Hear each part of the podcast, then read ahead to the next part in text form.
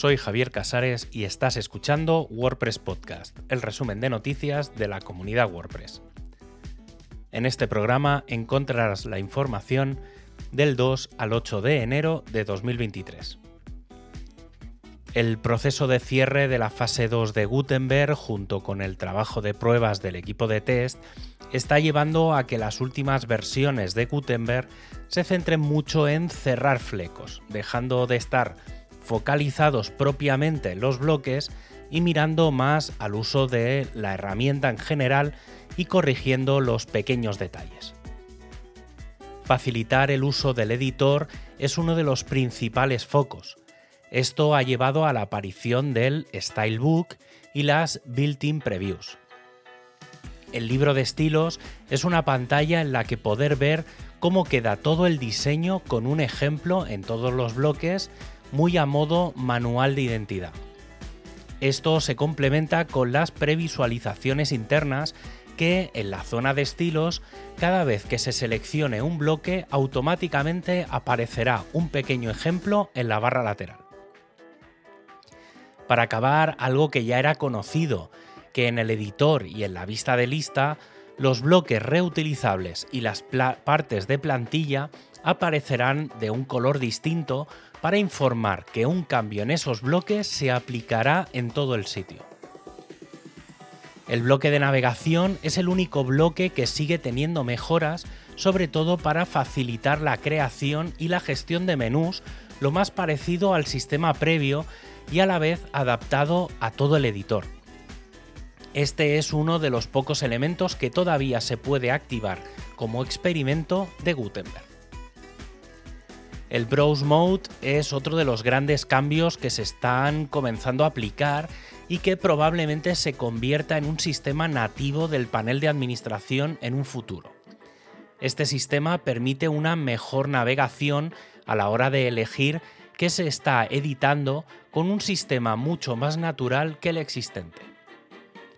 También lo hace el botón de añadir que potencia los patrones y lo hace de una forma más organizada, con nuevas categorías, sin mostrar directamente los patrones de por sí. Es posible que las nuevas categorías vayan evolucionando y aparezcan más que mejoren la facilidad de encontrar un diseño predefinido y la barra lateral cuando tengamos un bloque también va a reorganizarse, dejando de tener una lista interminable de opciones para tenerlas agrupadas en pestañas, unas relacionadas con diseño y otras con la funcionalidad del propio bloque.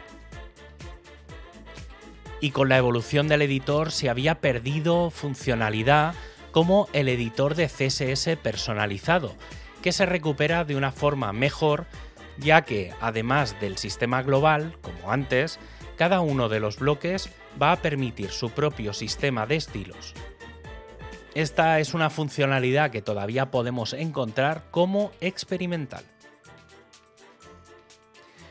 El editor del sitio está en sus últimas fases de importantes de mejora que debería culminar el próximo mes de marzo con el lanzamiento de WordPress 6.2, dejando paso todo el sistema experimental a la nueva fase 3 de Gutenberg, la edición colaborativa.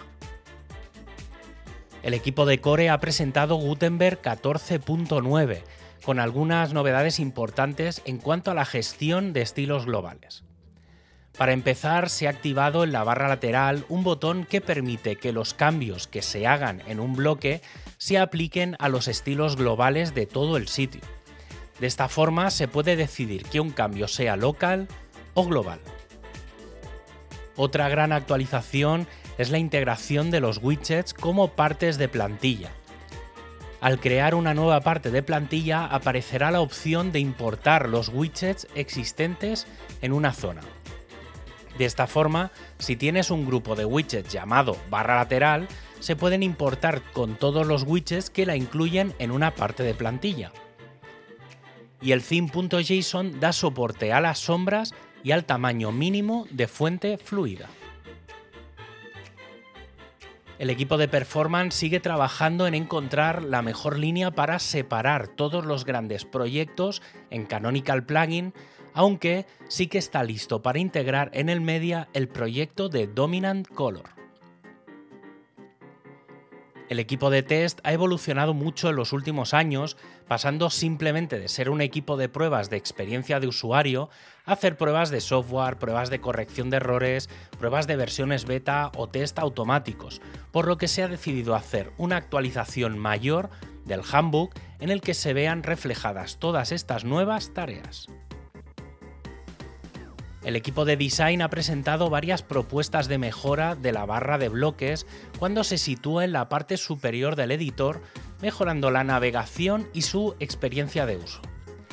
También se ha propuesto mover las estadísticas del editor a la parte superior, unificar los componentes del grid y plantear varias opciones de cómo será el sistema para añadir la tipografía de Google Fonts tanto en una ventana modal como en la barra lateral. El tan esperado BuddyPress 11.0 ha llegado con más de 50 cambios, la mayoría de ellos internos y con el camino claro de las dos últimas versiones para comenzar la lista de todas las funcionalidades que se querían plantear en un futuro. Entre los elementos más destacados está la posibilidad de usar WebP como imágenes de perfil y destacadas, un filtro en la carga de JavaScript y CSS, el sistema de carga de código obsoleto o la posibilidad de extender el Activity Loop o el Profile Loop. BuddyPress 11.0 va a requerir al menos de WordPress 5.7 y para el uso de WebP de WordPress 5.8. Y para acabar, ya sabes que tienes todos los enlaces para ampliar la información en wordpresspodcast.es. Un abrazo y hasta el próximo programa.